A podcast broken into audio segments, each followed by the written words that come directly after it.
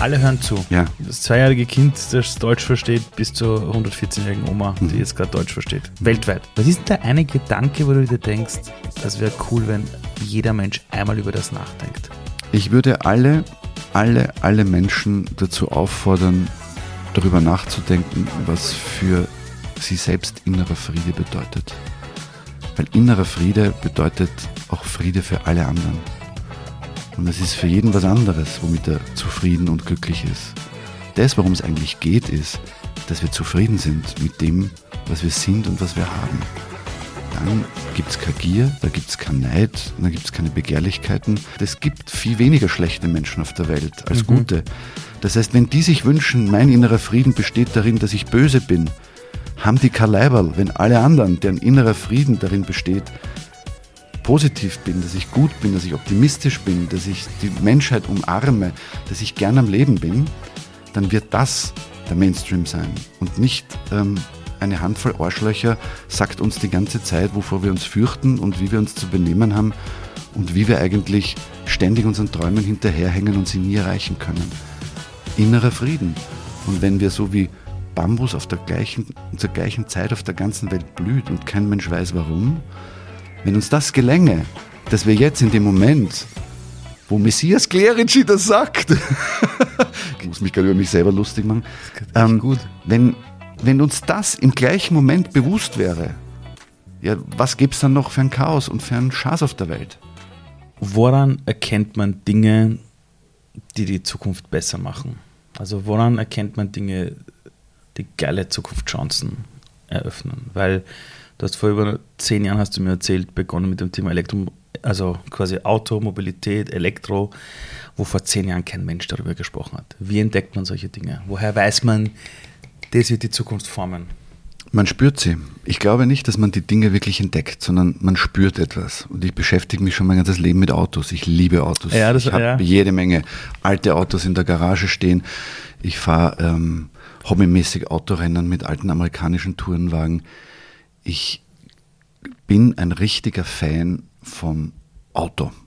Es bringt dich nicht nur von A nach B, sondern es zieht dich in Geschichten rein. Und wenn du mit dem Auto reist, ähm, auch auf dem Kontinent, so quasi auf den alten Straßen, die das alte Europa noch repräsentieren. Also von Wien nach Südspanien kannst du halt einfach über die Autobahn knallen oder den Flieger nehmen oder den Zug nehmen oder du nimmst da halt eine Woche Zeit und fahrst so durch die unterschiedlichen Länder und bleibst da stehen, schaust dir das an und sprichst mit Menschen und ähm, suchst dir irgendwie Orte heraus, die Automobilgeschichte widerspiegeln. Wenn du so einer bist wie ich, das ist natürlich Special Interest für manche. Und wenn es der Familie hast mit Kindern, kannst du es auch vergessen, wenn hinten die ganze Zeit alle brüllen, Papa, wann kommt das Meer? Ich muss Lulu, der Karli stinkt. Da wirst du das auch nicht machen. Das mache ich meistens allein. Meine Frau reist dann mit dem Zug oder mit dem Flugzeug und wir treffen uns dann da unten, weil die sagt, Alter, das kannst du allein machen. Ähm, und das schicke ich nur deshalb voraus, weil ich glaube, ich habe ein Gespür für die Straße. Und ähm, Mobilität ist etwas, was immer im Wandel war. Und was du schon lange mitbekommen hast, ist, dass wir in eine digitale Welt streben. Also das war eine logische Konsequenz, sich einmal die Frage zu stellen, warum sollte das Auto nicht in gewisser Weise auch digital werden? Und überleg dir, wie Amazon begonnen hat, haben wir uns noch gedacht, na, ich gehe schon gerne in Buchhandlungen und ich rieche das und ich möchte das eigentlich spüren und mein Buchhändler erklärt mir was, wer hat es gelesen und sagt, der kennt dich, empfiehlt dir was. Und irgendwann war es einfach so convenient zu sagen, ich bestelle mir halt einfach jetzt fünf Bücher Genau. und wenn eins oder zwei davon nicht so super sind, ich habe keinen Weg gehabt und und und. Das ist ganz schnell ganz und gang und gäbe geworden. Aber es ist halt ein Buch, kostet zwischen 15 und 30 Euro. Das heißt, damals konnte sich niemand vorstellen, dass du mal sowas wie ein Auto im Internet kaufst. Und wie wir angefangen haben damit, uns mit eigentlich. dieser Thematik auseinanderzusetzen, haben die Leute gehabt, wir sind geistesgestört. Aber ich habe es gespürt. Man sagt in Wien, man spürt es in einem Stoffwechselprodukt, das man tief in sich trägt und hin und wieder in die Umgebung abgibt. Ich will das böse Wort nicht benutzen. Ja. Dort spürt man es. Und mir war klar, dass sich Mobilität völlig verändert Mhm. und dass wenn ich so wie viele meiner Freunde und Kollegen, die mich angefangen haben, total zu bashen dafür, dass ich mich für alternative Antriebe interessiere, weil das ist nicht, das ist nicht cool. Weißt du, wenn du in so einer Szene drinnen bist Na, mit vor alten vor zehn Amis. Jahren oder vor ein paar Jahren, wenn du da begonnen hast, gegen das gute alte europäische Auto, Auto Ja, zu so. bashen mit den Antrieben, hat sich Genau. jeder gedacht, ob, dann, ob du wahnsinnig bist. Bist ne? deppert, fast jetzt auch so einen Toaster auf Radeln und lauter so Sachen. Über die Elektroautos oder was? haben Ja, der, das, Ah, es okay. gab ja nur Tesla Ja. und das war der Toaster auf Radeln mit schlechten Spaltmaßen. Ja. Ne? Und ich habe damals schon gedacht, wow, was für eine Vision, dass das Auto eigentlich ein Computer mit vier Rädern wird. Und eigentlich cool. da musst du nachdenken drüber, was ist da die Zukunft dieses Vehikels? Mhm. Und es hat nichts damit zu tun, dass ich den Verbrennungsmotor ablehne oder bashe. Ich Mhm. finde, jeder sollte auslaufen können mit Mhm. dieser Technologie. Aber es ist völlig klar, dass sie an ihr Ende gekommen ist und dass sich unsere Gesellschaften total verändern. Eine Sache, die mich interessiert, ist folgendes. Ich kenne dich aus dem Fernsehen. Mhm. Okay, ich kenne dich als den Medienstar und du hast ja so viele Dinge moderiert und ich weiß noch, vor vielen Jahren gab es die Sendung X-Large. Yes, immer ja, mit so langen Haaren. So, Ja. und ich habe das alles miterlebt.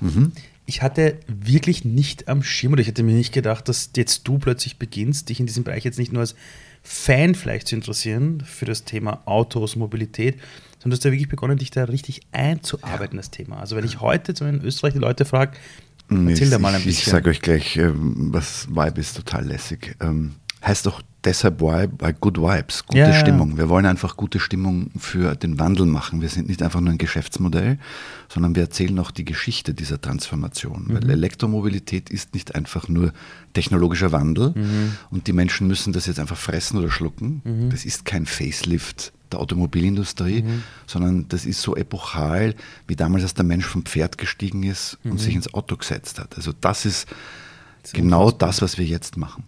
Und ich habe ja nach ähm, der Matura ähm, Erdöltechnik studiert in Leoben. Also ich war, Was? Ja, ja, ich habe es nicht An der ganz fertig. Montanuni? Ja, ich war auf der Montanistik. Da war ich schon ein paar Mal, die sind cool. Ja, ich habe es Das nicht fertig gemacht. Ja, ich habe es nicht fertig Wow. gemacht, aber ich habe Erdöltechnik studiert. Was für ein, eine Ironie. Ne? Das Wenn ist ich, wirklich eine Ironie. ja. Und mir war damals schon klar, Es gibt ein Studium namens Erdöltechnik, das Ja. wusste ich nicht mal. Ja, ja, du kannst auf der Montanistik Kunststofftechnik, Hüttenwesen, Erdöltechnik, äh, Okay, gut. Mineralogie, also du kannst ganz viele Sachen äh, studieren, die sich halt grundsätzlich mit Technologie, mit Bodenschätzen, mit äh, Raffinierung von Bodenschätzen Mhm. und dergleichen beschäftigen. Also ich habe ein technisches Faible. Ich kann, Ja, auch Autos, ich kann auch Autos selber reparieren. Also ich schraube ja auch selber. Ah, das ist Ähm, sicher cool. Also, äh, was soll ich sagen? Wie so viele Dilettanten, die meisten Leute glauben, dass es ein Schimpfwort ist, wenn man es im Duden nachschaut, merkt man, es ist eigentlich, das Wort Dilettant beschreibt nur jemanden, der seiner Neugierde und seinem Interesse folgt und deshalb durch den Fokus auf diese Dinge besondere Fertigkeiten entwickelt, weil er sich halt damit beschäftigt. Achso, das ist eigentlich was Positives. Es ist eigentlich was dachte, Positives. Dilettant ist immer so jemand, ja, du Dilettant. So, Genau. Ist ein völlig falsch gebrauchtes Wort. Und wenn du Ja, mal nachschaust. Wikipedia kannst du nachschauen, wer wirklich berühmte Dilettanten waren. Und da fällt da nichts mehr ein. Okay, Also okay. das lohnt sich wirklich immer einen Blick auf Leute zu werfen, die das, womit sie berühmt geworden sind und was sie wirklich auszeichnet und zwar einzigartig macht. Das waren alles Autodidakten, Dilettanten. Ist aber meistens so. Das ist Sinne. meistens so. Ich glaube, das war bei Elon Musk ja auch nicht großartig anders. Der hat ja, egal in welchen, all diese Bereiche, Space oder Auto, der hat ja auch irgendwann begonnen, sich in die Dinge reinzufuchsen, Ja. Bis er das Konzept verstanden hat. Und ich glaube, darum geht es, weißt du, weil du mich vorher gefragt hast, Fernsehen, du weißt das selber, du bist äh, selber eine prominente Person geworden. Du hast Ja, unglaublich so viele Blasen Nein, nein, also- nein, unterschätzt das nicht. Du lebst ja in einer Welt, die hat es zu meiner Zeit im Fernsehen noch gar nicht gegeben. Es gab, wie ich angefangen habe, 89 Mhm. X-Large zu machen. Da gab es keine digitale Parallelwelt. Da gab es analoges Fernsehen. Ja, aber das hat aber jeder sich halt angesehen. Genau. Und diese, diese Parallelentwicklung, zuerst ist das Fernsehen immer mehr so in andere digitale Kanäle gegangen und heute entstehen Persönlichkeiten mit einem irrsinnigen Impact nur in digitalen Welten. Das und sie stimmt, haben das ihre stimmt. Follower, wenn ich jetzt schaue, was du, du bist einer der Top Voices auf LinkedIn. Ja. Also du hast atemberaubend viele Follower. Ja, stimmt. Das, heißt, du bist schon Fernsehen, okay. Mhm. Das ich meinst meine, du. ich habe dich auf Bühnen gesehen, wenn du, wenn du Leute wirklich mitreißt. Mhm. Das heißt, du kennst dieses Gefühl und du weißt sicher manchmal, dass es wahnsinnig anstrengend ist, wenn immer so ein Fokus auf dir liegt.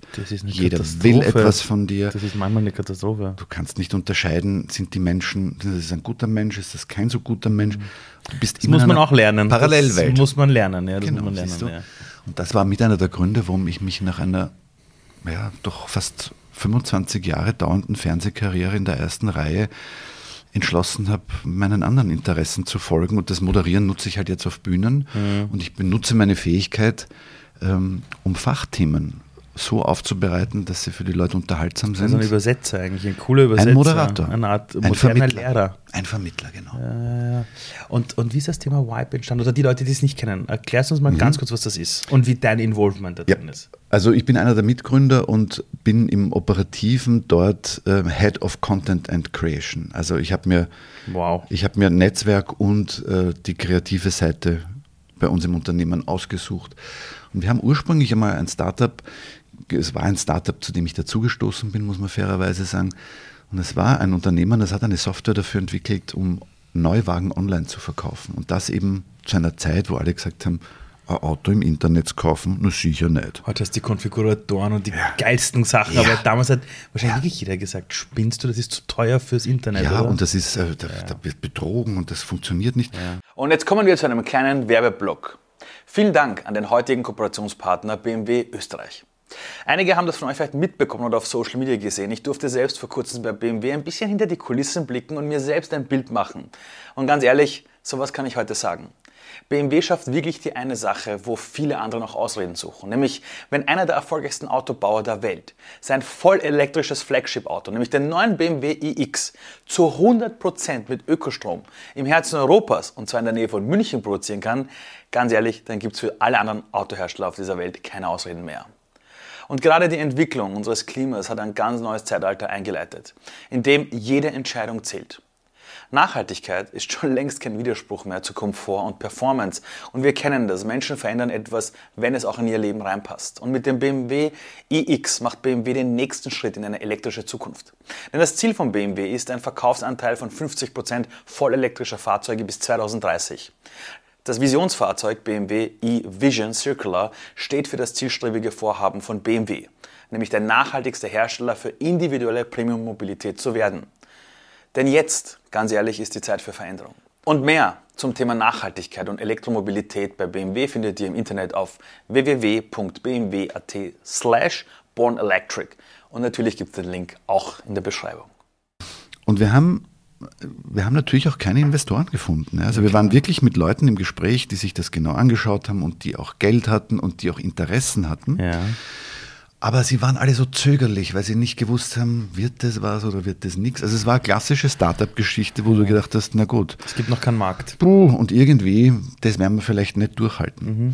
Und dann kam der Moment, wo wir das erste Angebot bekommen haben von einem großen Multimarkenhändler in Österreich. Mhm und da hat unser, unsere Geschäftsführerin, die Lisa Ittner, damals gesagt, das machen wir nicht, weil wenn wir das machen, mhm. verkaufen wir unsere Seele und wir werden Autohändler. Aber wir wollen keine Autohändler sein. Wir wollen die Welt verändern und wir wollen diese ganze Branche revolutionieren.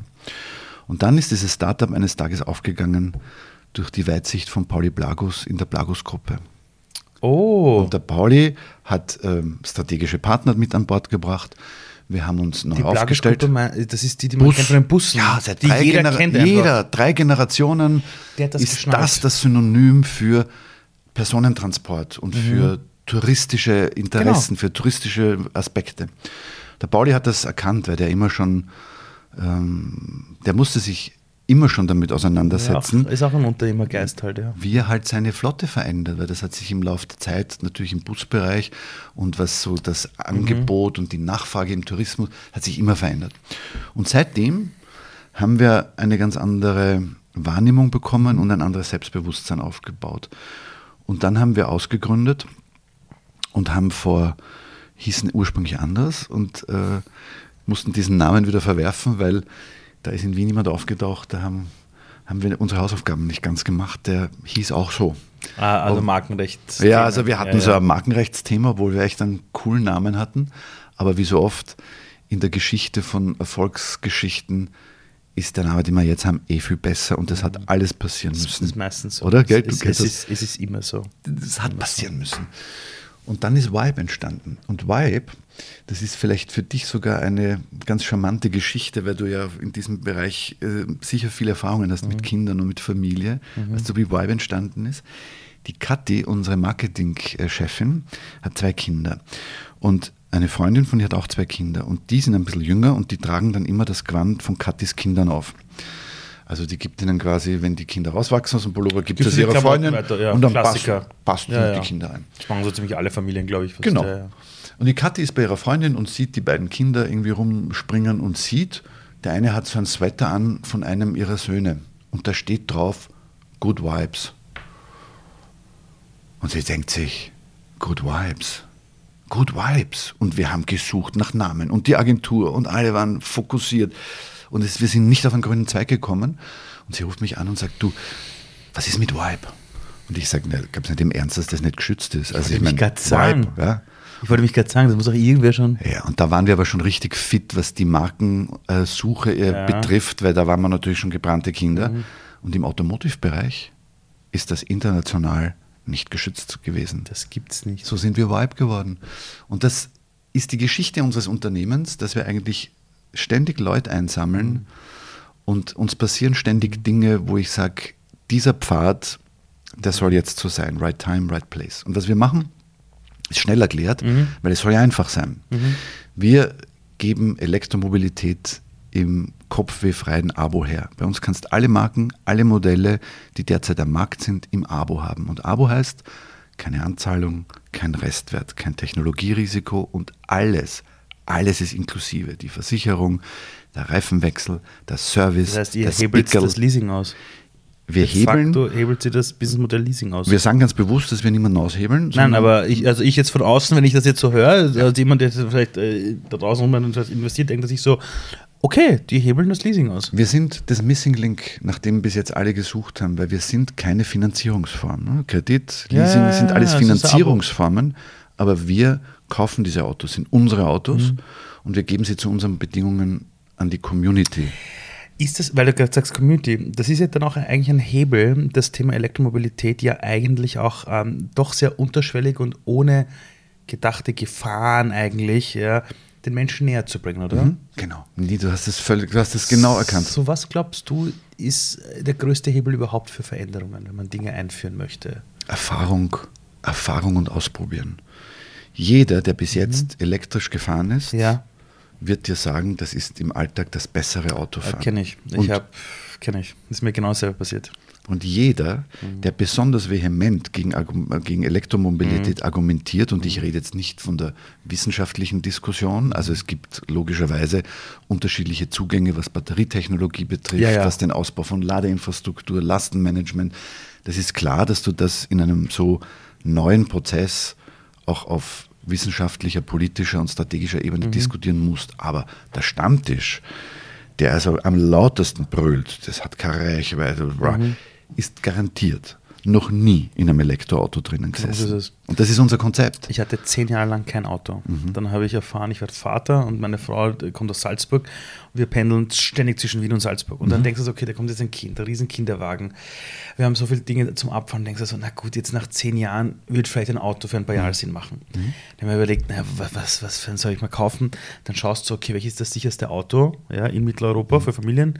Plötzlich steht der Tesla Model 3. Denkst du so, ich hätte noch nie daran gedacht an ein Elektroauto, weil auch in meinem Kopf Reichweite und ah und was weiß ich was.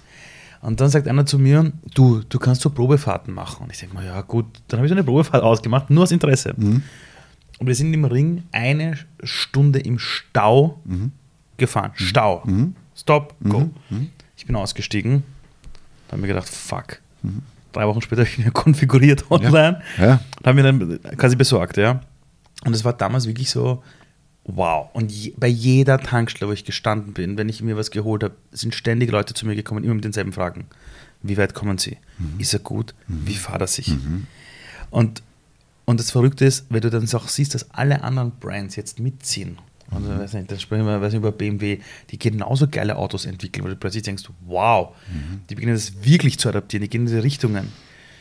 Also die- Ist überlebenswichtig übrigens für die, Öst für die europäische Automobilindustrie. Ich wollte nämlich gerade fragen, warum glaubst du, dass all die Großen, die das vielleicht noch vor einer Dekade belächelt haben und gesagt haben, es ist ein Nischenprodukt, was ist passiert in diesem Markt, dass alle jetzt sagen, das ist kein Side-Product, es ist eine Strategie von uns, dass wir die alten Modelle ablösen für diese neue Technologien? Schau, wir leben in einer auch im, im zeitgeschichtlichen, in einer epochalen Periode der Menschheitsgeschichte.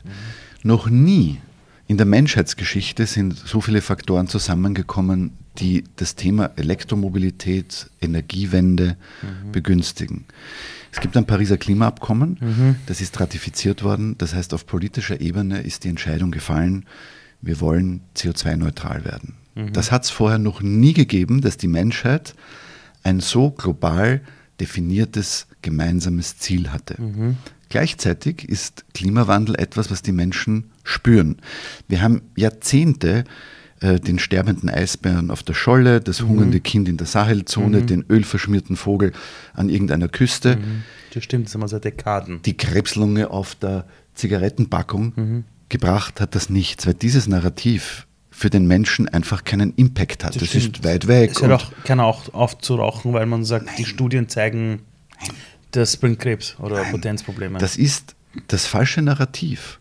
Jetzt ist der Klimawandel, ich meine, heute kriegt es, glaube ich, wieder 30 Grad in der mhm. Stadt. Das ist ja noch harmlos. Ne? Jetzt zählen wir dann mindestens 38 Grad, wenn es wirklich übel wird, oder über 40 Grad. Das merkt der Mensch. Dann fallen sie in den Städten um wie die Fliegen. Und plötzlich erkennt auch der, ich sage jetzt einmal, größte Realitätsverweigerer, da stimmt irgendwas nicht. Und jetzt hören die Leute plötzlich auf, darüber zu diskutieren, ob der Klimawandel menschgemacht ist oder ob das erdgeschichtlich in der Zeitachse vielleicht auch eine Rolle spielt. Es ist wurscht, es ist da. Und egal, ob du jetzt sagst, ich muss etwas dagegen tun, weil ich es aufhalten will, oder ich muss etwas dagegen tun oder dafür tun, damit ich es bewältigen kann, was ja auch mhm. ein Standpunkt ist, hat es vorher noch nie gegeben. Und dann kommt noch ein drittes Momentum dazu. Es gibt eine neue Technologie, die plötzlich die Antwort ist auf den Individualverkehr und auf die verkehrsbedingten Emissionen, über mhm. die wir so viel reden. Mhm. Nehmen wir mal diese drei Sachen zusammen. Mir fällt kein einziger Moment in der Weltgeschichte ein, in der Menschheitsgeschichte, mhm. muss man sagen, die Welt. Das Universum lacht sich hier tot über uns. Ja, das äh, ist it's a blink of an so. eye, würden die Amerikaner sagen. Ja. Aber es ist aber die Menschheitsgeschichte, ja. das gab es noch nie. Und dazu kommt, dass wir mittlerweile digital so vernetzt sind, mhm.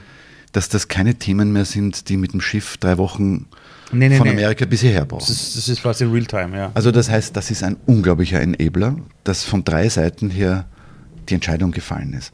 Das andere ist, dass Tesla äh, und Elon Musk als eine Person, die äh, mit unglaublichem Charisma etwas gemacht hat. Ja, man muss ja auch, wenn man die Biografie von ihm sich ein bisschen anschaut, also die erste Kohle hat er mit PayPal gemacht. Genau.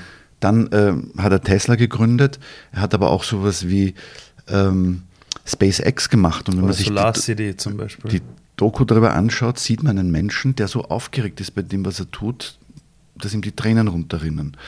Der dreimal 150 Millionen Dollar hat für drei Staats und alle drei Staats gingen schief mhm. und er besorgt sich die Kohle für einen vierten Staat und der klappt und alle lachen und alle, was, also was will er mit den Raketen und wer braucht es, den Weltraum? Naja, heute ist er der erste private Dienstleister, der Space Cargo macht für die NASA. Und ähm, das sind ähm, Dinge, Hyperloop hat er verschenkt, das Patent. Das heißt, da steckt eine Persönlichkeit dahinter, wo ich mir immer schon gedacht habe, wenn er das macht, dann will er das und dann macht er das mhm. gegen alle Widerstände und mhm. egal wer was sagt. Und die europäische Automobilindustrie war lange Zeit sehr arrogant. Du kannst ja so bei. Ja, die waren halt auch viele Jahre sehr erfolgreich. Also das muss man noch lassen. Ja, aber, aber stimmt, daher ist kein Grund, kein Grund für Arroganz. Das ist richtig. Ja. Und ich habe VW-Vorstände gesehen, also einen im Speziellen, der bei Markus Lanz damals saß, gesagt hat, ja, mei, der Tesla, der verbrennt doch nur Geld und was der da für, für ein komisches Auto baut und dann, und ich habe mir gedacht, Alter, der baut ein Elektroauto nach dem anderen, der schickt einen Sensor nach dem anderen auf die Straße und wenn ihr noch lange so weitermacht, baut sie zwar immer noch die besten Autos der Welt, aber es wird die falsche Technologie drin sein und vor allem mit der Software seit zehn Jahren hinten nach. Ja. Und das ist das Problem, das wir heute haben. Die europäischen Automobilbauer bauen wundervolle Autos. Mhm. Und sie bauen auch richtig gute Elektroautos. Mhm. Aber diesen Softwarerückstand aufzuholen, diese mhm. Usability, dieses mhm. Human-Machine-Interface, mhm. das Tesla so, ich fahre ein Model Y, mein Luxus ist bei Vibe, ich kann halt fahren, was gerade da ist und worauf ich Lust habe. Ich wollte gerade sagen, aber du kannst bei deiner eigenen Company erfahren, was ja, du willst. Aber ja. es ist das most convenient Model. Es hat von der Größe passt es genau und okay. von der Reichweite ist es für mich ideal. Und vom Preis-Leistungs-Verhältnis passt es natürlich auch. Und wenn du in so einem Auto drinnen sitzt und du weißt das selber, Over-the-Air-Updates, die funktionieren, ähm, ein Ladesystem, also ein Ladenetz, das von Anfang an aufgebaut worden ist. Also ohne jetzt eine Lanze für Tesla zu brechen, Entschuldigung, aber Tesla, ohne Tesla gibt es keine Elektromobilität. Mhm. Und ohne diesen Druck, der da entstanden ist, hätten die europäischen Automobilbauer nie nachgezogen. Ja, warum denn auch? War ja mhm. keine Notwendigkeit. Und all das, was da jetzt zusammenkommt, ist eine Jahrtausendchance für uns, für Leute wie uns, die wir gerne in Kommunikation sind, die wir was verändern wollen, die mhm. nicht irgendwie sagen, wenn ihr das nicht macht, dann wird die Welt untergehen oder ihr werdet bestraft oder was. Das wird auch mit Elektromobilität nicht funktionieren. Das, was mhm. machen muss, muss den Leuten Lust drauf machen. Also setz dich rein, genau. fahr und bei uns kann man das ausprobieren, weil unsere ja. kürzeste Laufzeit sind sechs Monate. Was soll da mhm. passieren? Mhm. Und das meine ich, ist, glaube ich, unsere Aufgabe. Mhm. Nicht nur sagen, das ist jetzt die Technologie mhm. und da muss man hin, mhm. sondern komm, lass uns das ausprobieren. Wie integriert sich das in unser Leben, im urbanen Leben? Bist eh ein Depp, wenn du Auto fährst in der Stadt. Ich weiß noch, das erste Mal, als ich mal in einem Elektroauto gesessen bin, ich weiß nicht mehr von wem das war, das ist Jahre her, bin ich drin gesessen und habe mir gedacht, das passt irgendwie nicht. Und jetzt bin ich erst vor kurzem mit dem BMW iX gefahren und habe oh. so ein paar Wahnsinn. Du das ist ein Auto, Ding, gell? Du steigst das Ding ein, fast ja. los, denkst ja. dir, okay, ja. das ist ein Riesensprung. Jawohl. Der liebe Achmed hinter der Kamera gerade bei uns, der lacht, weil der ist mitgefahren. Ja. Und wir haben uns beide gedacht, what the fuck geht hier gerade ab? Oder? 4,4 ah, Sekunden ja. für ein 2,6 Tonnen Auto. Wahnsinn, das ist oder? beeindruckend, ja. Und, und wenn du dir diese Welt jetzt anschaust, du hast mir im kurzen Vorgespräch davor gesagt, du bist ein Optimist. Ja. Warum? Weil ich keine andere Lebenseinstellung kenne. Und ich weiß, dass mich manche Leute für naiv halten. Dann denke ich mir, ich das, ja. wer mal so alt wie ich, du Ketzer. Mhm. Und dann red noch einmal mit mir über Optimismus. Ich glaube, Optimismus hat überhaupt nichts mit Naivität zu tun. Also ich bin nicht gutgläubig. Ja. Ich renne nicht durch die Welt und, ah, und da Also keine rosarote Brille? Nein, überhaupt nicht. Aber ganz ehrlich, was hätte ich denn von kritischem Pessimismus? Also ich meine, wenn du auf der Zeitachse schaust, wo wir gerade stehen, mhm. ein Albtraum. Und ich will unsere Gesprächszeit nicht damit negativ aufladen, dass ja. wir eine kleine Liste machen. Wir brauchen eine ganz kleine Liste machen und dann wird dir schwindlig und schlecht, was eigentlich gerade alles passiert, wovon mhm. wir garantiert beide nicht gedacht haben, dass sowas im 21. Ja, Jahrhundert ja. noch einmal sein klar. kann. Jetzt kann ich natürlich sagen, äh, ich nehme das zur Kenntnis und mir wurscht. Ich glaube, dass es vielen Leuten so geht, weil wir sind ganz schön abgebrüht geworden über die Jahrzehnte bei dem, was wir uns gegenseitig zumuten, an schlechten Nachrichten, an Ängsten, die in die Gesellschaft mhm. gebracht werden. Also wir sind eh schon einiges gewohnt, finde ich. Mhm. Ähm, da kommt halt jetzt noch ein Krieg dazu und dann war halt noch Corona. Also man stumpft ja auch langsam ab. Ne? Also wir haben jetzt richtig was. Wir gewöhnen uns an alles. Genau. Der Mensch gewöhnt sich an alles. Es das heißt immer, der Mensch verändert sich so schlecht. Und ich sage, in zehn Jahren haben wir diese Handys in unsere Hosentaschen gelassen. Mhm. Äh, es kommt ein Krieg. Da haben wir vor zwei Monaten noch alle Panik geschoben. Mhm. Mittlerweile ist so, okay, der ist jetzt Teil genau. unseres Alltags. Ja. Genau. Ähm, genau. Das heißt, aus deiner Sicht, wenn ich das jetzt so höre, ist Optimismus eigentlich die, der echte Realismus. Und es gibt eigentlich zu deinem Optimismus, den ich auch teile, eigentlich keine Alternative. Nein, also für mich, du kennst das ja selber. Ich meine, was möchte ich machen? Woraus besteht mein Leben? Mein Leben besteht natürlich genauso wie bei anderen auch aus Ego-Themen, aus Eitelkeiten, mhm. aus was der Kuckuck was. Mhm. Aber die Wahrheit ist, ich muss schlafen, ich muss essen, ich brauche ein Dach über dem Kopf. Genau und ich brauche ein paar Menschen, um ja. das Klischee jetzt noch komplett abzurunden, mhm. denen ich vertrauen kann, die mich wertschätzen und mit denen ich metaphysisch und körperlich mhm. und einfach eine gute Zeit habe. So, das ist einmal die kleinste Einheit, mhm. in der man sich als Mensch beweisen muss. Wenn du da keine Füße auf den Boden bringst, hast all das nicht. Du schlafst schlecht, du hast Hunger, dir regnet es irgendwie auf den Schädel, dir ist kalt ähm, und eigentlich interessiert sich keine Sau für dich. Mhm. Das ist, du kannst im Kleinen schon relativ viel ableiten für das Große. Und jetzt sage ich, warum sollte das im Großen nicht funktionieren, wenn wir uns zumindest darauf einigen, alle, dass es gemeinsam funktionieren soll mhm. und dass mhm. es mit einer guten Einstellung und einer ordentlichen Haltung geschehen soll. Also mhm. wenn wir alle ein bisschen Egoismus reduzieren würden, ein bisschen Eitelkeit reduzieren würden, mhm. ein bisschen Gier, dann müssten wir von all den anderen Dingen, wo wir sagen, da müssten wir weniger konsumieren, das würde sich ganz von selbst ergeben. Ja. Weil ich glaube, dass wir im Austausch miteinander mhm. gar nicht mehr so viel bräuchten. Mhm. Also was braucht man alles, um der zu sein, der man ist. Und Ich hab- stell dir das vor. Ich habe so letztens ein so geiles Zitat gehört. Ich weiß nicht mehr, von wem es war, aber das unterstreicht das, was du gerade sagst. Da hat jemand gesagt, wir brauchen nicht eine Handvoll von Menschen, die alles perfekt machen in der Welt, sondern wir brauchen alle, die die, Veränderung unperfekt machen. Das heißt nicht 100% verändern, sondern wenn jeder so 5% ändert, ja, aber das machen ein paar Milliarden Menschen. ja. Hätte man 90 Prozent unserer Probleme gelöst. Er hat einen ziemlichen Hebel, genau. Ja. Ähm, in deinem eigenen Leben, also noch, also ich habe dich kennengelernt immer als ein Fernsehstar, Mhm. der, der mich bei den wirklich coolen Themen nämlich auch begleitet hat. mein erster Fan. Ja, ich glaube, du hast einige gehabt. ähm, es gab aber dann in deinem Leben auch eine Phase, über die du hast dann auch öffentlich gesprochen, wo es dir dann nicht so gut ging, wo du einige Dinge hinterfragen musstest. Ja, du musst mir jetzt helfen, was das war, weil gleich kann ich was entzaubern, wenn du mich darauf ansprichst. Weiß noch, dass du mal eine Zeit in deinem Leben hattest, wo du sowas wie einen Burnout hattest Ha! und alles. Nein, hatte ich nie.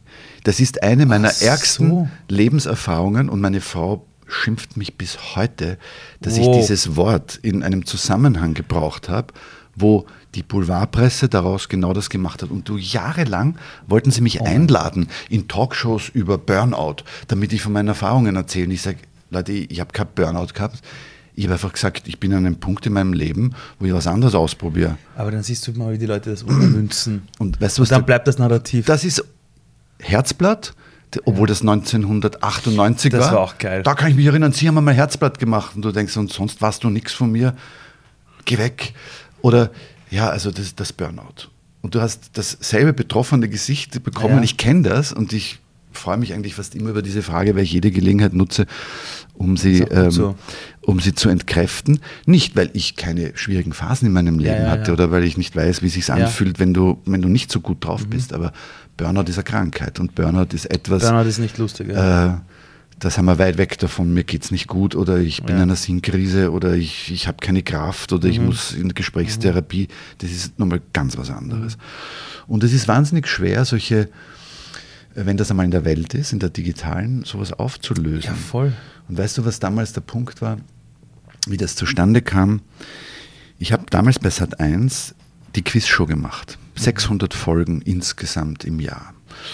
Wahnsinn, und- was, du, du, hast, du hast so viele geile Sachen. Wahnsinn eigentlich. Zweimal täglich live.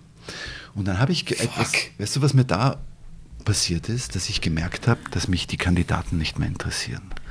Ah. Und da habe ich mir gedacht, Alter, jetzt ziehe mal einen Strich, weil das ist nicht deine Aufgabe. Ja? Also das einfach nur wegzunudeln wegen der Kohle und dir zu denken, ja, okay, der nächste. Wenn du nämlich bedenkst, dass dir da Menschen gegenüber sitzen, die teilweise um ein ganzes Jahresgehalt spielen. Ja? Und die stellen sich gut an und die sind sympathisch und dir ist das alles wurscht, weil du siehst am Tag 100 Menschen und du willst ihnen keine Energie mehr schenken. Und im Fernsehen war für mich immer wichtig, dass meine Aufgabe als Moderator sich auch dahingehend erfüllt, dass ich für den Menschen, der bei mir ist, die beste nur denkbare Situation für ihn schaffe. Total ich bin eh der Profi. Also mich habe ich einen schlechten Tag, bin ich halt vielleicht weniger lustig oder weniger schlagfertig, was weiß ich. Aber der ist einmal in seinem Leben da und der ist irrsinnig aufgeregt oder der ist äh, völlig von der Rolle durch den Wind und jetzt musst du ihm dabei helfen, dass der das Beste von sich zeigen kann. Es geht um Geld für ihn, das heißt, den musst du so entspannen, dass er nachdenken kann. Ähm, und parallel dazu verlangt Fernsehdramaturgie natürlich auch, bring sie hoch hinauf und lass sie tief fallen. Und das hat mich so angekotzt, ja? wenn dir da ein Mensch gegenüber sitzt, den, der total sympathisch ist, der seine Sache echt gut macht. Du willst nicht fallen lassen. Und im Ohr hörst du schon, wie die Regie sagt, okay, also aber bei der nächsten Frage, wir schalten um aufs nächste Set, da verliert man dann. Und du denkst da, na, sicher nicht. Und du kannst ihm aber nicht irgendwie zuzwinkern, das ist nebenbei bemerkt schwerer Betrug. Also wenn du als Moderator in einer Quizshow Ja, klar. dem Da- Kandidaten einen Hinweis gibt, das erfüllt den Strafbestand, Vom- Tatbestand von schweren Betrug. Das ist nicht irgendwie, naja, der hat ja zwinkert und jetzt hat der 100.000 Euro gewonnen. Wirklich? Das ist Betrug. Das ist, Wirklich das strafrechtlich ist strafbar. Das ist ganz schwerer Betrug. Also das kannst du nicht machen. Das Einzige, was du tun kannst, ist, du kannst versuchen, energetisch irgendwie diesem Menschen sagen, lass es jetzt, weil die nächste Frage, die wirst du nicht beantworten. Und weißt du, das in Kombination mit dieser, ähm, ich habe in Deutschland, wie ich war zehn Jahre in Deutschland, ich kannte die Lufthansa Cruise. Im. Inland kannte ich persönlich, weil ich mal dreimal am Tag im Flieger gesessen bin. Und Was? Das hat nichts mit Burnout zu tun, wenn du dann sagst, ich will nicht mehr Wegen einem Reiz oder? und ich kann nicht mehr, Ja. sondern weil ich mir denke, wenn ich das ordentlich machen will, Ja. wofür ich wirklich fürstlich bezahlt Ja. werde und wofür mich die Leute ja schätzen, du hast ja auch ein Image. Natürlich. Das ist dieser nette Mensch, der sich auf dich einlässt. Also, wenn du das nicht machen kannst, dann musst du eine Pause machen, dann musst du einen Strich einziehen, weil das ist unmoralisch. Wie lange ist denn das her jetzt, als du damals gesagt hast, du willst einen Change machen, du willst eine Pause einführen? Ich bin aus Deutschland weg 2004 nach Österreich zurückgekommen. Da habe ich aber dann noch einiges gemacht. Da waren wahre Freunde, Expedition Österreich. Äh, Also ich habe dann noch ein paar Sendungen moderiert und ich bin dann noch einmal nach Deutschland und habe fürs ZDF eine Quizshow gemacht und dann war ich noch bei Vox und habe mein Restaurant gemacht. Da Wahnsinn. fehlt mir aber jetzt irgendwie so, das muss dann schon so 2008, 2009 gewesen Trotzdem sein. war es eine Zeit, wenn man sich dort verändert hat, haben wahrscheinlich genug Leute gesagt, da ist irgendwas passiert, dass der sich verändert. Ja, und ich habe halt das Wort, Ich ich, habe ja. irgendwann einmal dem Wort nicht widersprochen oder habe irgendwo welcher Oh, shit. ein Plappermal, Ah, was okay. und meine Frau ist wirklich ein wahnsinnig kluger Mensch. Ja. Und ich habe also ich habe so oft nicht auf sie gehört und ich bereue das so bitter, weil meine Frau kann Menschen noch viel besser sehen als ich. Die redet zum Unterschied von mir nicht dauert, sondern die hört zu, ne, was dich in die Lage versetzt. schlecht, Äh, versetzt dich in die Lage, dass du auch ein bisschen mehr in den Zusammenhang bringen kannst. Und die hat immer zu mir gesagt, Christian, du hast so einen, deinen Humor verstehen nicht alle. Und wenn du solche Sätze sagst, wo sowas im Kontext, Oh, aus dem okay. Kontext gerissen wird, du wirst dich wundern, das wird dir zum Nachteil gereichen. Und das war immer so, wenn ich irgendwo die Pappen aufgerissen habe und ich habe wieder in meiner Verblendung glaubt, ich bin mega schlau und sage jetzt was Urlustiges, Mhm. dann hast genau den Teil als Schlagzeile gelesen, der eigentlich für dich wirklich schädigend oder wertlos war. Da bin ich ein bisschen klüger geworden. Man, ich habe bei dir immer nur gemerkt, dass es unfassbar war, dass ich dich in so vielen verschiedenen Rollen und Aufgaben gesehen habe und mir jedes Mal gedacht habe, es wirkt bei den Dingen, die du machst, jetzt nicht unauthentisch. Also ich kenne Leute, die kommen auch aus dem Medienbusiness und dann machen die irgendwas wirklich bei Startups, wollen bei Dingen mitmachen und du merkst so, das machen die jetzt, weil es schick ist. Jetzt hast du aber vor zehn Jahren schon mit diesem Thema begonnen. Das heißt, vor zehn Jahren war das noch nicht schick, da hat kein Mensch über das gesprochen. Wie weißt du für dich selbst in deinem eigenen Leben, was für dich der nächste Schritt ist? Und woher spürst du, wann du von was loslässt? Weil oft, wenn man eine Tür aufmacht, muss man nicht realistisch sein, man, muss man auch ein paar Türen zumachen. Wie funktioniert der Prozess bei dir jetzt mit dieser Erfahrung? Weißt du, ich habe das Gefühl, ich wäre manchmal gern 10, 15 Jahre jünger mit dem Wissen von heute, Mhm, mit das dem wär geil. Netzwerk von heute, mit der Erfahrung von heute. Weil ich das Gefühl habe, dass ich eigentlich jetzt gerade in der besten Zeit meines Lebens bin, weil sich die Dinge alle fügen. Ich muss nichts mehr so extrem machen. Also wenn ich früher in der ersten Reihe stellen wollte und scheinen wollte, dann musste das, habe ich dem alles untergeordnet. Okay. Vollgas. Wenn ich äh, Triathlon gemacht habe, habe ich nicht einfach nur Triathlon gemacht. das ich machst hab, du ja auch noch. Ich habe Ironman gemacht. Nein, mache ich lang nicht mehr. Also, Ja, ja, aber aber es musste gemacht. Langdistanz sein. Wenn ich Autorennen fahren gegangen bin, konnte ich nicht in irgendeiner kleinen, bescheidenen Klasse antreten, sondern ich musste mit einem 700 PS Amischlitten mit irrsinnig viel Lärm und Gestank äh, und Sonnenbrillen. Das so. Und alles So geil, wie du das beschreibst. ja, es ist auch einfach es ist die Wahrheit, ja. Und ich habe äh, sicher, äh, ich habe mir sicher viele Türen verschlossen. Ich bin sehr oft angeeckt. Und trotzdem ist alles, was ich gemacht habe, ganz aus mir authentisch gekommen. Ich möchte nicht irgendetwas davon meiden. Verstehe ich. Das heißt, zu dem Zeitpunkt warst das auch du. Ja, und Ja. ich äh, geniere mich auch nicht dafür. Ich habe ja eine Erfahrung aus dieser Zeit gewonnen, Ja, die unbezahlbar ist. Ja. Mir musst du nichts übers Durchhalten erzählen. Wenn du es da bei Ironman gemacht hast, braucht da keiner mehr sagen, zu heiß, zu kalt, zu weit, zu hoch. Aber es lehrt dich auch, wenn du solche Sportarten ausübst, dass du dich wie ein Übermensch fühlst, weil da sagt jemand mit zu dir, naja, geh mal am Wochenende ein bisschen Radl fahren. Einmal, dann fährt nie wieder jemand mit dir Radl, weil für dich ist Radlfahren am Wochenende, ich fahre halt 200 Kilometer. Oder du gehst mit Freunden essen am Naschmarkt zum Mittag, alle sitzen ein bisschen mit einem Bauchansatz da und du bestellst halt die Fischplatte für zwei und dann hast immer noch einen Hunger und erzählst ihnen, dass du so viel Kalorien verbrauchst und halt schon geschwommen bist und am Nachmittag gehst noch joggen. Da hassen dich alle. Alle hassen dich, ja. Und ich habe es aber niemandem erzählt, weil ich mir gedacht habe, hey, ich will euch zeigen, wie super ich bin, sondern weil ich so bin. Ich erzähle halt und habe mir nie Gedanken darüber gemacht, dass das eigentlich voll unsympathisch ist und ganz komisch kommen könnte. Und wenn du dann irgendwann begreifst, ja, dass wenn du ein Mensch bist, der zu Extremen neigt, und das tue ich ja immer noch, Mhm. Dann musst du in dir selber einen Weg finden, wie du mit diesen Extremen umgehst. Und Klar. mir ist aufgefallen, dass eine gewisse Reduktion und das Beste aus allen Welten Mhm. dir selber und anderen zur Verfügung zu stellen, alles viel entspannter macht und du kommst einfach viel geschmeidiger ans Ziel. Und da bin ich, glaube ich, heute, dass ich ähm, die Dinge, die ich tue, nicht mehr so bewerte wie früher, dass ich sie bis zum Exzess machen muss. Also ich lasse manches auf mich zukommen und manches nivelliere ich halt einfach mit Erfahrung und mit einem guten Gespür dafür, dort tut sich irgendwie die nächste Möglichkeit auf oder das könnte eine Tür sein. Aber was ich vor allem mache, ich mache meine eigene Tür auf, zeige ein bisschen was davon her, was da hinten in der Schatzkammer alles leuchtet und sage, hey, wollen wir was damit machen? Nicht, das gehört mir, du darfst kurz schnuppern dran und vielleicht mal die Hand reinstecken, aber wenn es zu viel greifst, dir schon auf die Finger. Sondern ich habe so Lust aufzumachen und zu sagen, machen wir was damit. Das ist das Einzige, was ich der Welt zur Verfügung stellen kann, for the better good. Nicht gratis. Also Nein, nein, ich bin jetzt kein, äh, ich geht nicht um Herschenken und ich alles gratis machen und nur Charity und nur gut, gut, gut. Ich bin kein Gutmensch. Ja. Also ich bin ein ganz äh, normaler Mensch, so wie alle anderen auch. Deshalb bin ich auch so allergisch, wenn ich auf Gutmenschen treffe. Ähm, aber ich möchte das, was ich gelernt habe, irgendwie einsetzen für das, was wir gerade gestalten können. Und das ist, glaube ich, eine lebenswertere Zukunft.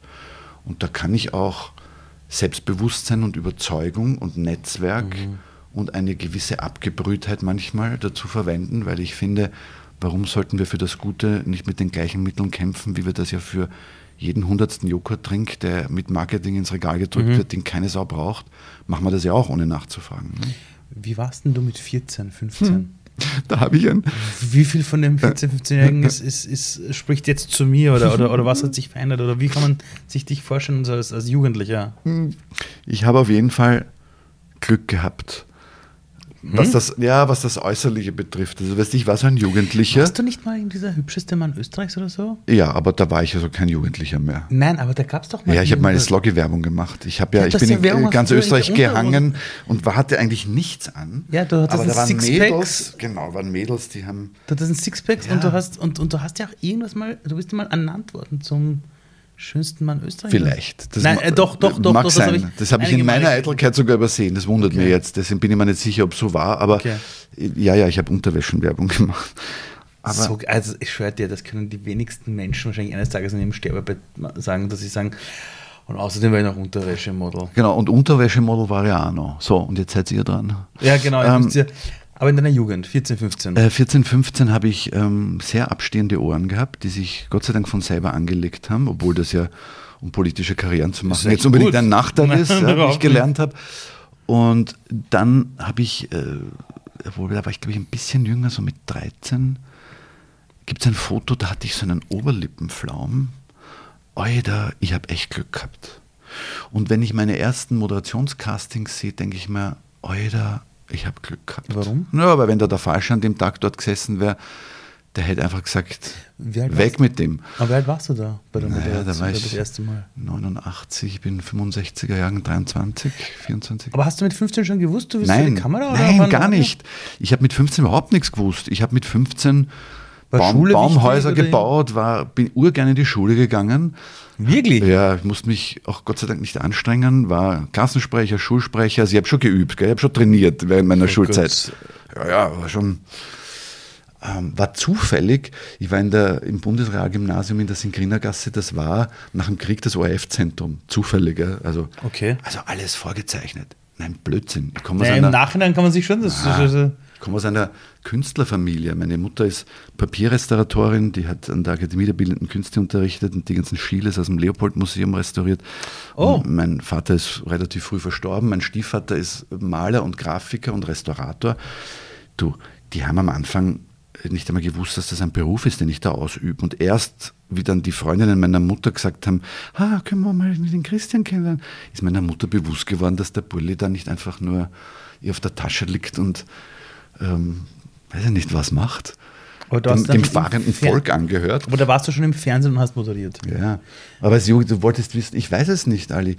Ich habe, ähm, Hast du, hast du diese Träume gehabt, Visionen? Na. Hast du Berufswunsch? na, Also ich wollte, äh, was ich immer wollte, ich wollte einen abenteuerlichen Männerberuf. So viel war Gut, klar. dann hast du. Also ich wollte nie ins Büro oder zur Versicherung oder, Ja. sondern ich wollte schon immer irgendwas Urorges machen. Das hast du gemacht. Ja, und dann habe ich Erdöltechnik studiert und haben mir gedacht, ich werde dann später auf Bohrinseln irgendwo im Meer oder im Urwald nach Öl bohren. So. Mhm. Dann habe ich gemerkt, das ist schon, also ich muss mich sehr anstrengen bei dem Studium, mehr als andere. Okay. Und mein Humor war dort gar nicht so wirklich gut gelitten. Und dann habe ich so, weißt du, immer dann habe ich Leute vom Fernsehen kennengelernt, die gesagt haben, hey, bist eigentlich ganz lustig, äh, probier das einmal. Und später habe ich dann gesagt, immer auf die Frage, wie, wie bist du eigentlich von der Erdöltechnik zum Fernsehen gekommen, habe ich gesagt, naja, ich wollte einen Männerberuf ergreifen, wo man sich die Hände schmutzig macht. Und dann bin ich zum Fernsehen gegangen, weil da kannst du da die Hände schmutzig machen. Aber es ist lang nicht so anstrengend. Nein, gar nicht. Also, aber ich wollte, nein, ich wollte als Kind oder ich kann es dir nicht sagen. Aber was würde sich äh, heute der 14-, 15-Jährige denken, wenn er dich jetzt sieht, wer aus ihm geworden ist? Ich würde jedem äh, jungen Menschen in diesem Alter, ähm, abgesehen von den ganzen Floskeln, die ich jetzt bemühen könnte, dass man an sich glauben muss und dass man bla bla bla bla Ja. bla, ähm, ich würde jedem Jugendlichen heute raten, nichts zu tun, Ja.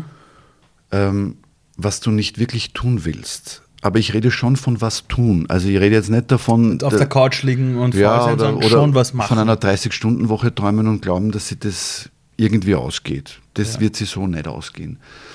Ähm, aber ich rate wirklich jedem, so früh wie möglich damit zu beginnen, wirklich das zu tun, was man tun will Mhm. und sich darauf zu konzentrieren und wirklich fleißig und diszipliniert und ehrgeizig zu sein. Warum? Mhm. Weil du machst dich in einer Welt, die so viele Chancen bietet wie Mhm. die heutige, da machst du dich unentbehrlich. Wenn die Leute eine Ausbildung nach der anderen machen, ein Degree nach dem anderen und trotzdem alle keinen Job finden, Mhm. was sagt uns denn das eigentlich?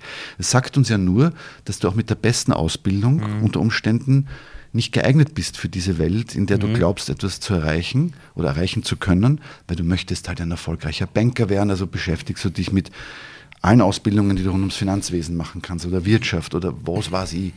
Die Wahrheit ist aber, dass die meisten CEOs heute und die meisten Leute, die in der HR ernsthaft Personalentscheidungen treffen, also die werden sich wahrscheinlich keinen Lebenslauf mehr von dir anschauen und sie werden sich wahrscheinlich auch nicht die Mühe machen, da jetzt genau durchzuschauen, was du da alles für Ausbildungen hast, sondern wenn der was drauf hat oder sie drauf hat, schaut er dich an und schaut mal, was du für ein Typ bist. Weil heute im War of Talents, also da, wo du als Unternehmen eigentlich hergehen musst und sagen musst, ich muss mich attraktiv machen, um neue Leute zu finden, schauen die Leute schon genau hin, wer in der Lage ist, diese Positionen heute zu besetzen, die es tatsächlich gibt.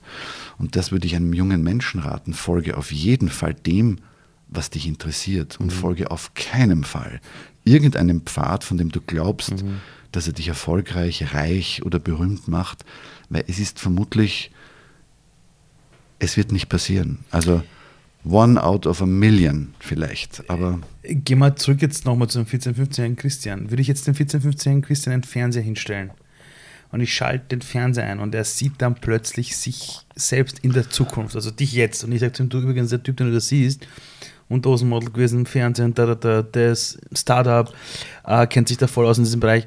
Das bist übrigens du. Was wird der 14-Jährige sagen, der, wenn er checkt, wer, wer da gewonnen ist? also da hätte ich wahrscheinlich nicht mit Erdöltechnik angefangen, sondern wäre mit 15 Kellnerieren gegangen, weil das ist auch eine super Schule. Ich habe ja lang im, in, in der Nachtgastronomie gearbeitet, noch in zwei Lokale in Wien gehabt. Ich hätte also noch viel früher angefangen damit Ah, und wäre mir sicher gewesen, dass auf meinem Weg weder ein, ein Abschluss, also Matura auf jeden Fall, aber Ja. kein universitärer Abschluss oder irgendeine fachspezifische akademische Ausbildung irgendwas dazu beitragen wird, dass der Typ aus mir wird. Und wenn ich ihn gesehen hätte, Lass mich mal überlegen, was so meine Idole heute noch, wenn ich mir so denke, wen finde ich cool? Steve McQueen finde ich Boah. mega cool, ja. Auch Auto, auch, auch, auch Ja, Rennfahrer, auch. Rennfahrer. Also wenn ich mir so überlege, wer, und ich hätte damals einen Typen gesehen, der, der Autorennfahren geht und der, Ja, eigentlich bist du eh der geworden, den, den du dir gewünscht hast, oder? Ja, ja. Aber also wenn wir jetzt ganz ehrlich sind. Ja, wobei ich hätte vielleicht da und dort wirtschaftlich noch ein bisschen besser agieren können, weil mir Geld eigentlich immer wurscht war. Ja. Und weil ich mich, ähm, bin jetzt äh, unlängst festgestellt, wir sind jetzt 32 Jahre zusammen, meine Frau und ich. Wow, und auch da hätte ich besser öfter auf sie gehört, weil Mhm. ich halt ein Mensch bin, so wie der Martin Suter das in seinem Almenroman in dem einen schreibt. Äh, Es ist mir in Erinnerung geblieben, weißt du, Reichtum erkennst du eigentlich nicht daran, wie viel Geld du verdienst, sondern wie viel Geld du ausgibst. Daran merkst du, ob du ähm, vermögend bist. Also Reichtum bemisst sich nicht daran, wie viel ich verdiene, sondern eigentlich daran, wie viel ich gewillt bin auszugeben. Was eine ganz subtile, schon dandyhafte Zugangsweise ist, aber es sagt sehr viel über die Fähigkeit aus zu genießen. Du, wenn ich die ganze Zeit Angst habe, dass mir das Geld ausgeht und gleichzeitig ähm, aber alles haben will und dann muss ich entweder sparen, bis ich mir das leisten kann, oder ich muss irrsinnig strategisch vorgehen und mich wahnsinnig aufopfern, damit immer genug Kohle da ist dafür. Oder aber ich sage, ich mache all das, was ich gerne mache und mache es zu so viel Geld, dass ich mir ein gutes Leben leisten kann. Weißt du, was interessant ist? Es gibt ja Menschen, die jetzt nicht im Leben immer viel Geld haben. In meiner Jugend, äh, das habe ich dir eh mal erzählt, wir hatten echt eine Familie in meiner Kindheit, wir hatten kein Geld. Also da hat meine Mutter jeden Cent dreimal umgedreht. Aber später dann mit den Jahren hat dann begonnen beim BWI zu arbeiten als Sozialarbeiterin, hat dann richtig gut verdient. Ich habe dann gut verdient. Dann waren die finanziellen Mittel da. Und meine Mutter hat aber ihr Verhalten nicht verändert. Die hat geknausert, nichts ausgegeben und vor allem das Problem war jetzt nicht das Sparen oder so, sie hat sich selber nichts erlaubt.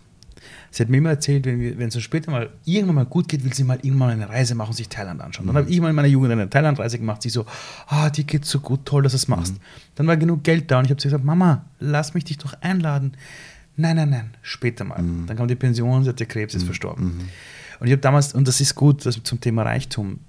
Ja, es gibt Menschen, die leben in Armut, das verstehe ich. Aber dann gibt es Menschen in dieser Welt, die sich selber nicht erlauben, ein Leben der Fülle in einigen Bereichen zuzulassen.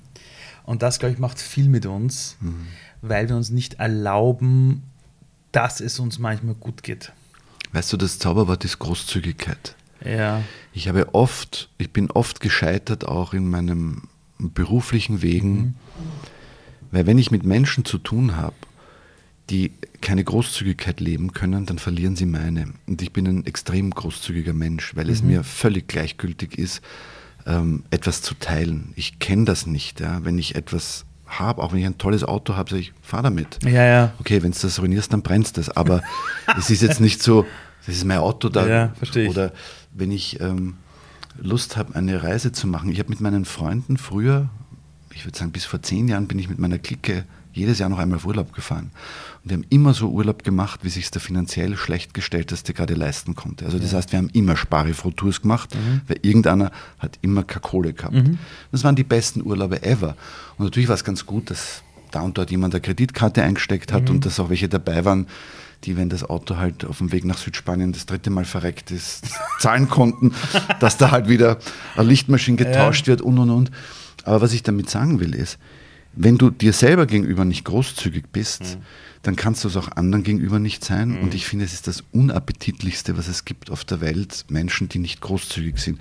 Nicht aus einer Geschichte wie die deiner Mutter heraus, weil das ist eine ganz andere eine ganz Geschichte. andere Story. Ist eine ist auch- andere ja, ja. Generation, ist eine völlig andere Lebenslinie. Und ähm, das ist bei meinen Elterngenerationen auch so, so Lustgewinn durch Verzicht und weißt du, der Vater, der immer das Licht hinter dir abdreht, wenn du bei der Tür rausgehst, weil das war halt einfach ein Thema in diesen Generationen und das gewöhnst du dir nicht mehr ab.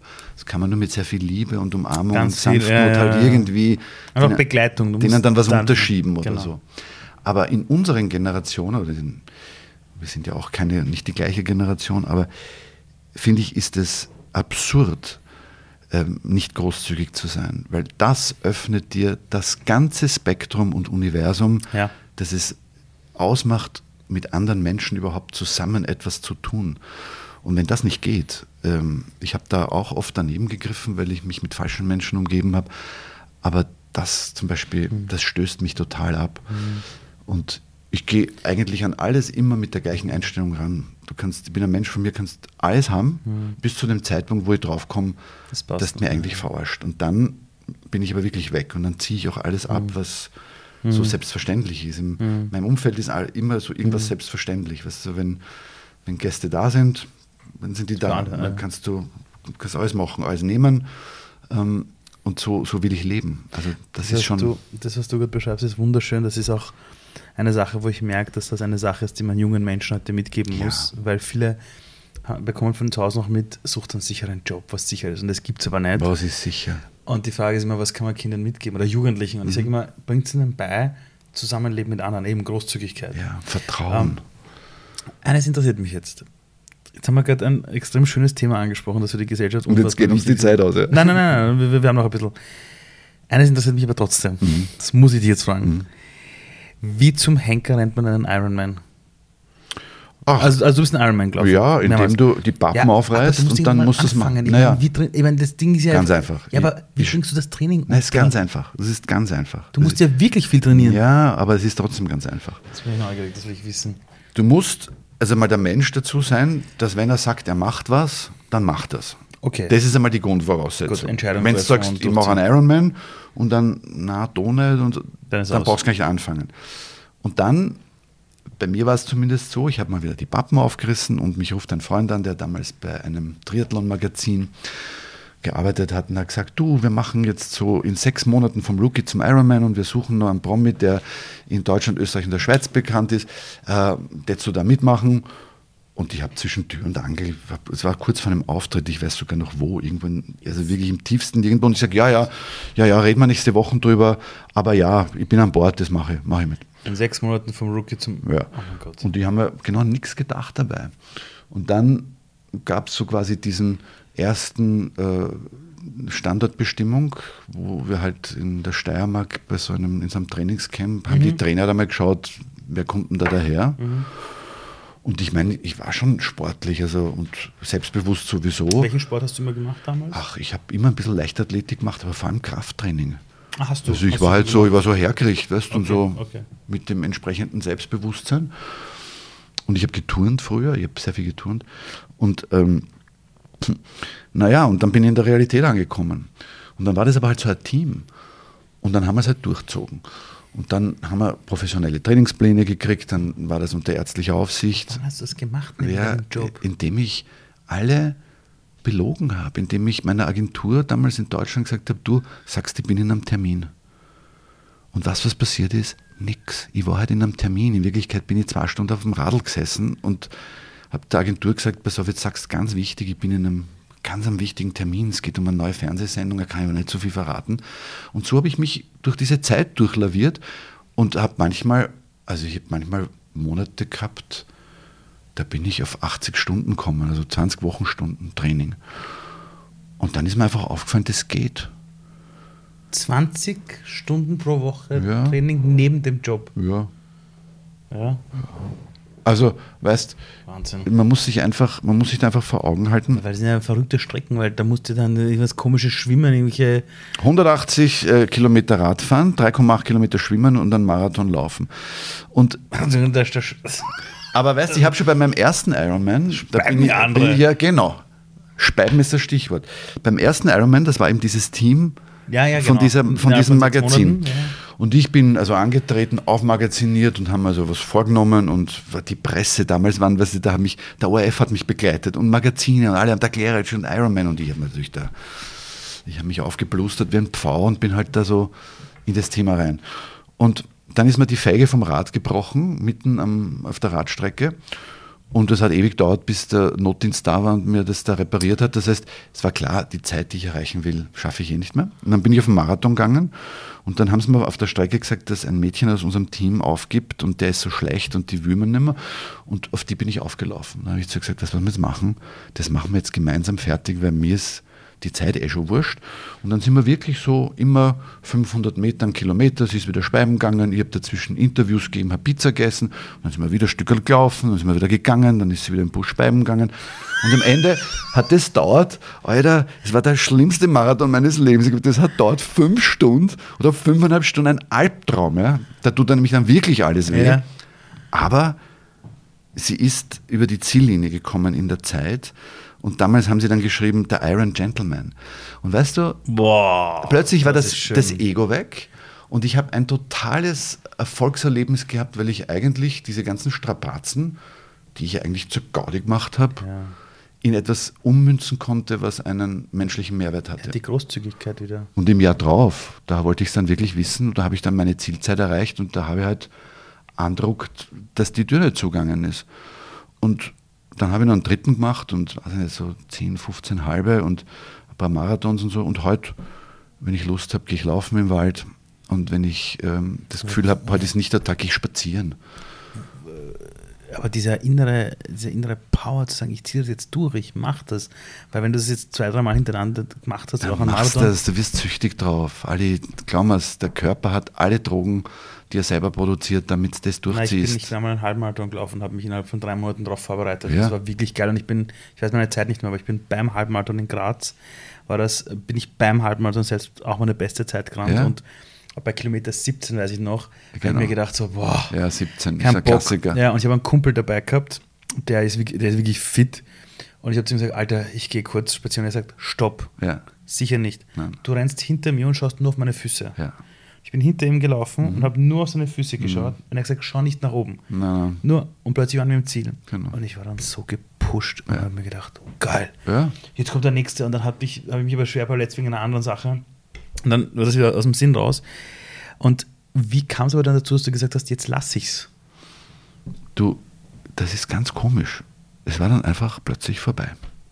Wow. So wie mit allem. Ähm, Mischgastauchen, ich habe eine komplette Ausbildung, was Trimix-Tauchen, also ich habe technisches Tauchen gelernt und bin Wracks in 100 Meter Tiefe betaucht. Ich habe einen Fallschirmschein. Ähm, ich Was? War, ja, ich habe tausend Dinge gemacht und ich mache sie nicht mehr, weil ich habe sie gemacht und es ist gut gegangen. Gut ist gegangen, nichts ist geschehen, ich habe das erlebt.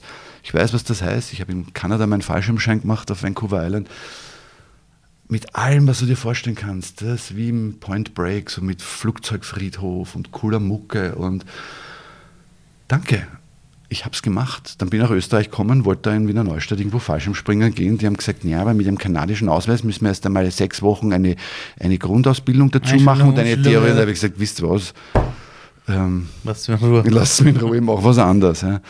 Also, Stell dir, so bin ich, ich habe einfach aufgehört. stell dir vor, dieses Mikrofon geht jetzt in alle Haushalte der Welt, okay? Ja. Wir sprechen da von 7, 8 Milliarden Menschen. Ja, Alle hören zu. ja. Das zweijährige Kind, das Deutsch versteht, bis zur 114-jährigen Oma, die Mhm. jetzt gerade Deutsch versteht. Weltweit. Was ist denn der eine Gedanke, wo du dir denkst, das wäre cool, wenn jeder Mensch einmal über das nachdenkt?